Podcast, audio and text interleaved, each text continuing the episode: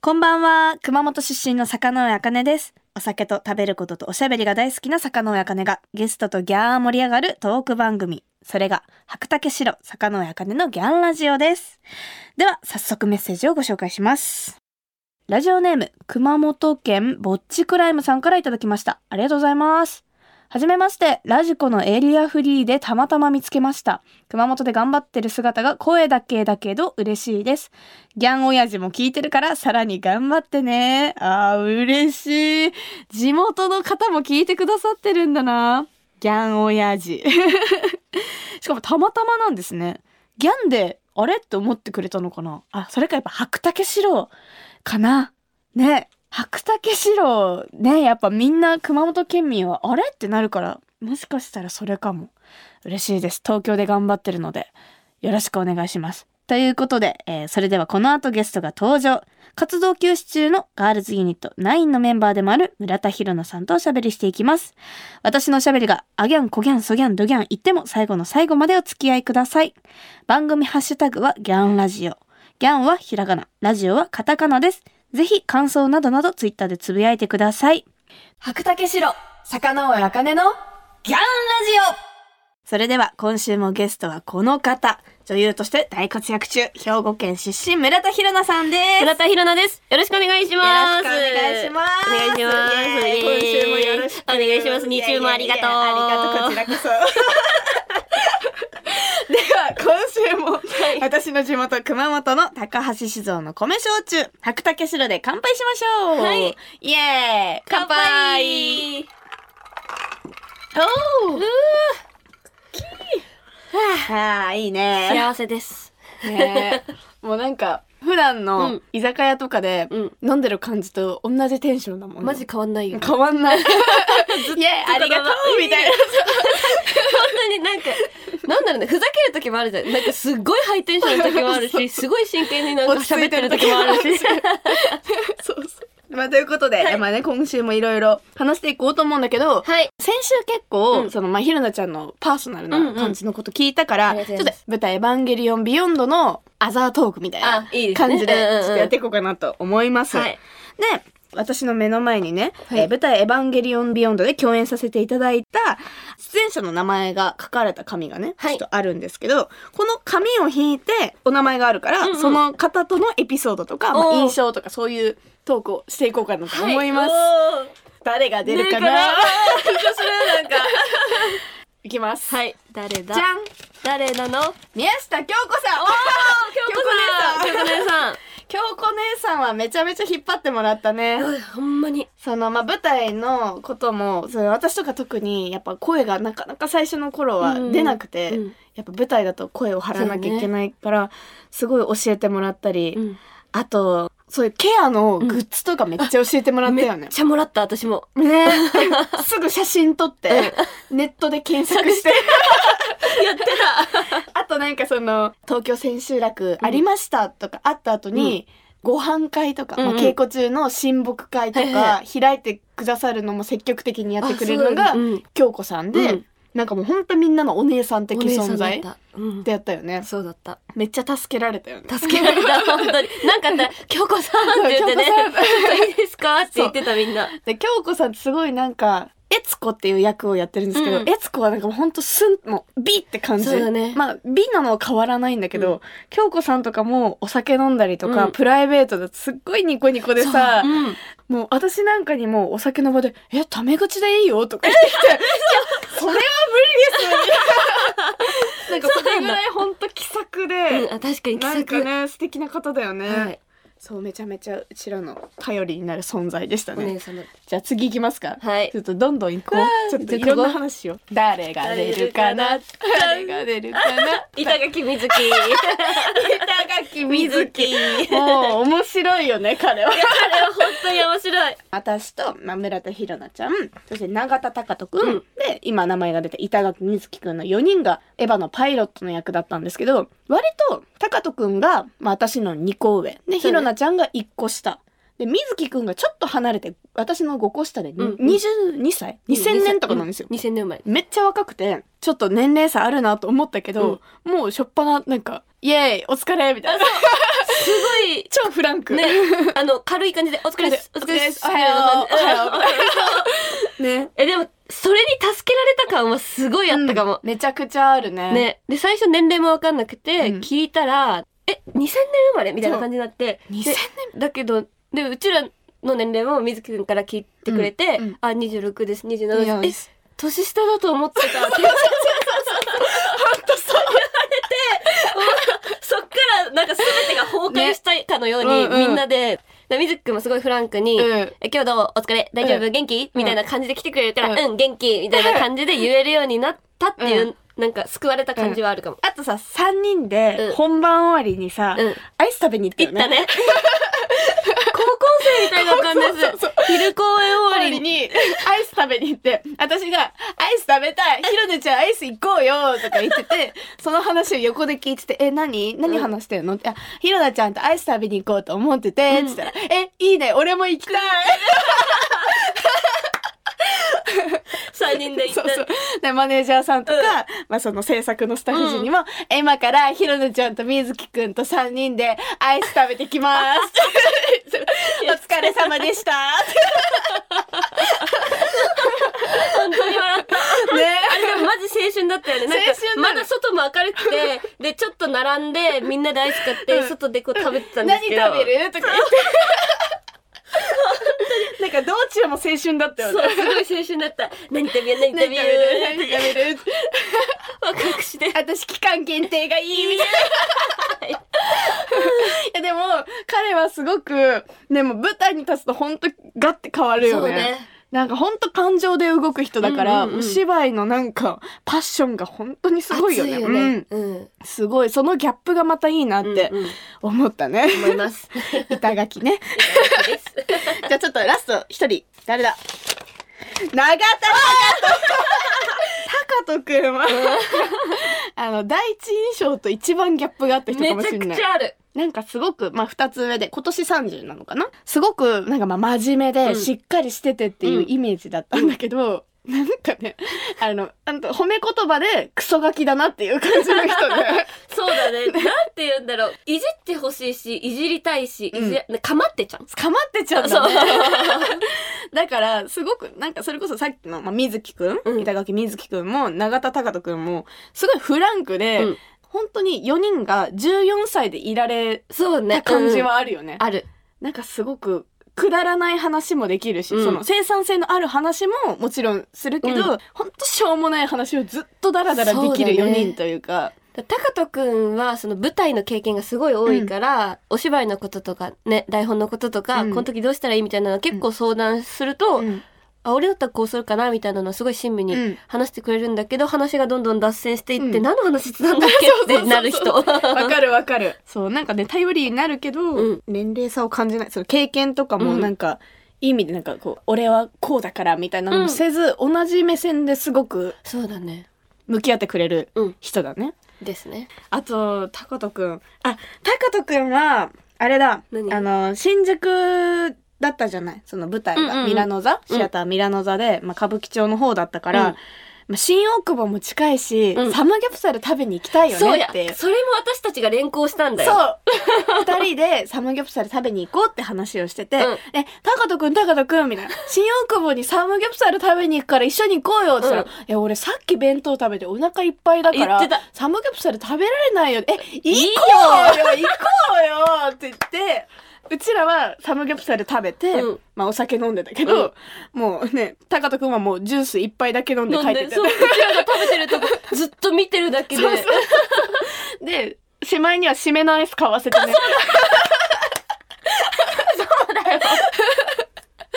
ありがとうやったって言って。ーありがとうってね。じゃあ、えー最後。最後。やっぱでも、あの人をね、あ話さないとまず、そうね主演の久保田正孝さん。はい。久保田さん。久保田さん、どうだった？久保田さんで最初、初めて稽古場に来た時、すごい明るい人だなって思った。うなんか、もうおはようございますって、あうん久保田さん来たっていうのが、うんもう、一瞬でわかる、うんなんていうんだ、明るさというか、現場をパッとこう空気を変えてくれる人だなっていうイメージだった。あの、久保田さんのさ、笑い方がすごい好きで。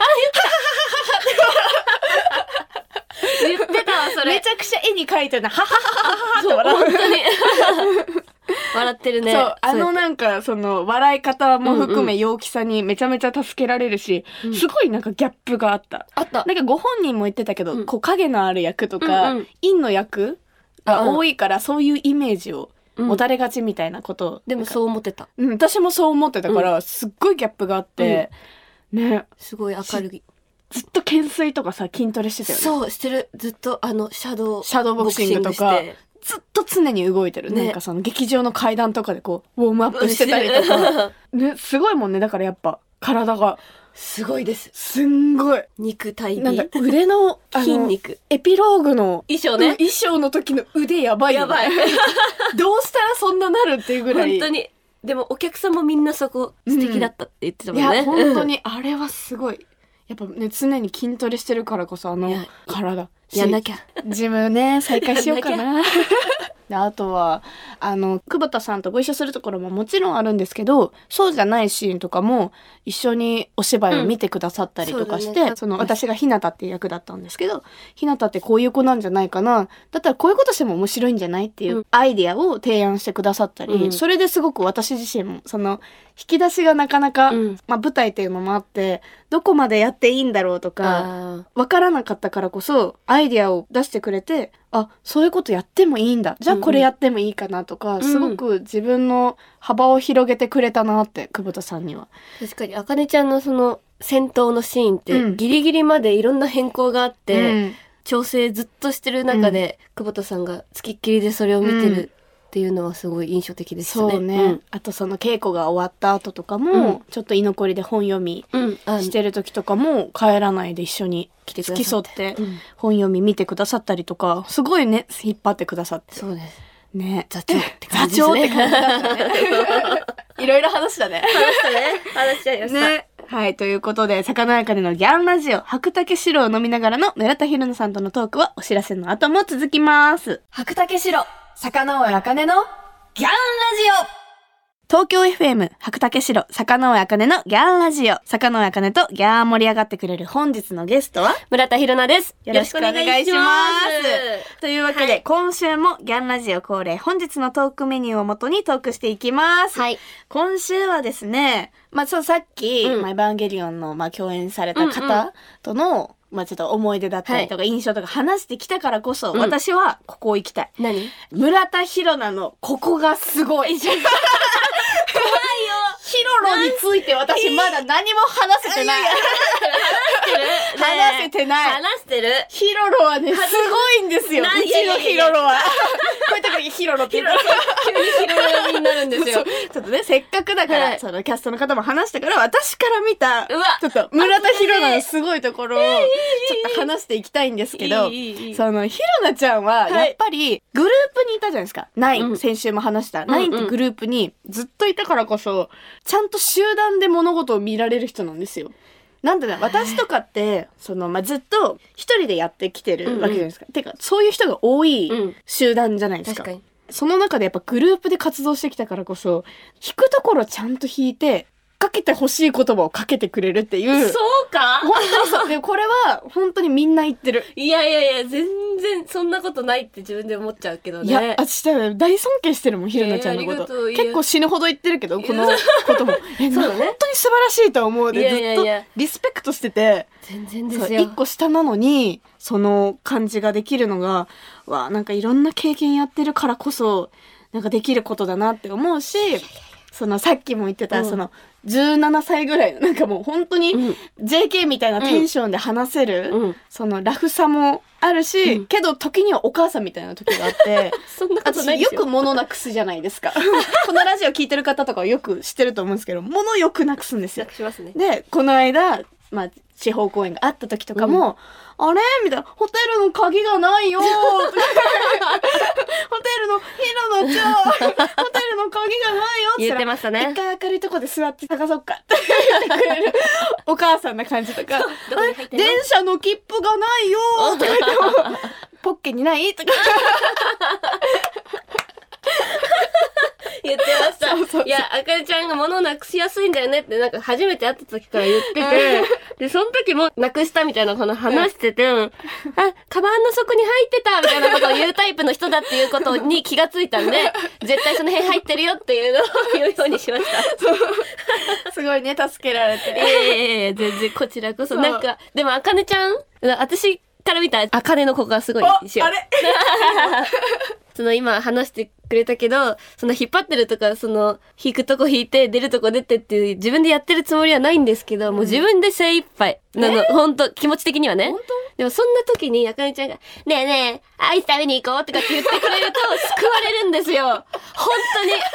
これがもうあかねちゃんがいたから私は救われてるなっていう、幸せななんか空気に 私をこう入れてくれてるっていうのは本当に助けられたなっていうふう大に丈夫だった。全然大丈夫。あれがなかったら私ずっと一人で楽屋であぼーっとしてるだけだったかもしれないのに。えー、嬉しい。そ一緒に筋トレやろうとか、あのさご飯食べに行こうとか飲みに行こうとかっていうのをすごいこう気軽に誘い合える空気感みたいなのをあかねちゃんが多分出してくれてるんだろうなっていうのはすごく感じました。えー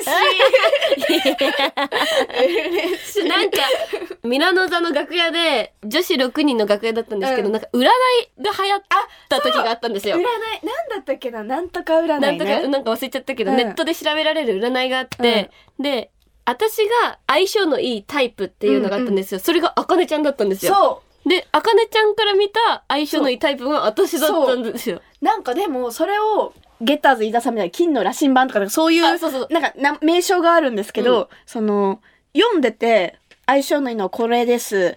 詳細を読んでる時に「えひろなちゃんこれだった?」って言ったら本当にそれだったんですよ。だから相性いいねっていうよりかはもう本当に読んでて合ってるからん。聞いたらあ、それだわ。「やばくね?」みたいな「すごい!」みたいなだったよね。読んでてひろなちゃんだと思ったみたいな感じでだからねその相性的にも本当いいんだなって、嬉しいね。嬉しいね 楽しいね。というわけで2週にわたって村田ひろなさんと一緒におしゃべりしてきました、はい。今週も村田ひろなさんがお酒とともに楽しみたい一曲をお届けしてお別れしたいと思います。はい。じゃあ今週も曲紹介お願いできますか？はい、えっとですね、あかねちゃんとうん。カラオケ行った時に、うん。あの、二人でとにかく盛り上がった曲はいで、あの、締めさせていただきたいと思います。はい、えー、それでは聴いてください。ロード・オブ・メジャーで心へ。村田ひろなさん本当にありがとうございましたありがとうございました。白竹城、坂上茜のギャンラジオ私が生まれ育った熊本を代表するお酒といえば、本格米焼酎、白竹白。白をベースにした可愛いボトルで、すっきりとした飲み口の中に、米焼酎ならではのふくよかな味わいが広がる、坂上茜お気に入りの一本です。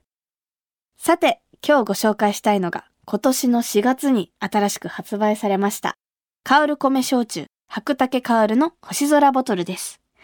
ボトル全体に星空があしらわれたとっても可愛いデザインで、キャンプなどのアウトドアはもちろん、自宅で飲んでいても星を眺めているような気分に浸れるお酒なんです。白竹香るは高橋酒造の6代目にあたるご兄弟が作ったお酒で、焼酎を普段あまり飲まない人や女性でも楽しめる新世代の本格米焼酎です。飲み方はハイボールがおすすめ。とっても魅力的なストーリーにあふれる大好きなお酒ですので、ぜひ星空に思いを馳せながら、遥かに香る銀条香をお楽しみください。首都圏の白竹白が買えるお店、飲めるお店については、高橋酒造の専用サイト、白マップから検索することができます。私も使ってみましたけど、地図上にお店が表示されてとても使いやすかったです。詳しくは、白竹白、白マップで検索してみてくださいね。白竹白、坂上茜のギャンラジオ東京 FM 白竹城坂上茜のギャンラジオ。あギャンコギャンとおしゃべりしてきましたが、そろそろお別れの時間です。今週も村田ひろなさんをお迎えしましたが、ね、エヴァの話いっぱいできて嬉しかったな。なんかこう、いろいろ振り返ると、確かにちょっともう終わったんだっていうのを実感しましたね。だけど本当パイロットの役で、まあ、同じ女の子は私とひろなちゃんの二人だったんですけど、本当にひろなちゃんに助けられることが多すぎて、ひろなちゃんと一緒でよかったなって心から思いました。この作品は終わってしまいましたけど、引き続き仲良くしてくれたら嬉しいなっていうふうに思います。2週にわたって村田ひろなさん本当にありがとうございました。そして、坂野茜のギャンラジオでは皆様からのメッセージをギャンお待ちしています。ゲストの方とギャー盛り上がりそうなトークテーマや質問などなど、番組ホームページの投稿フォームからぜひぜひ送ってください。また、ラジオネーム、白い黒猫さんからいただきました。ありがとうございます。あるあるというか、飲みに行ったら必ず頼むのは、だし巻き卵。なんていう酒飲みあるあるも募集しています。わかる。だし巻きは絶対食べる。卵って美味しいよね。それこそ地方の公演の時も、ひろなちゃんと一緒に、あの、飲みに行った時に、だし巻き食べたんですけど、そのなんかだし巻きも、だし巻きの中にこう、ネギとかがもう入ってる系の、めっちゃ美味しかったです。だし巻きは欠かせん。ありがとうございます。というわけで、お酒好きの皆さん、ぜひあるあるネタを教えてください。メッセージを送ってくれた方の中から毎月10名様に白竹白をプレゼントします。プレゼントご希望の方は投稿フォームのコメント記入欄に住所、氏名、電話番号も忘れずに書いて送ってください。当選者の発表は商品の発送をもって返させていただきます。なお、当選者は20歳以上の方に限らせていただきますのでご了承ください。それではまた来週、お相手は坂上茜でした。最後は熊本弁でお別れしましょう。ならねー。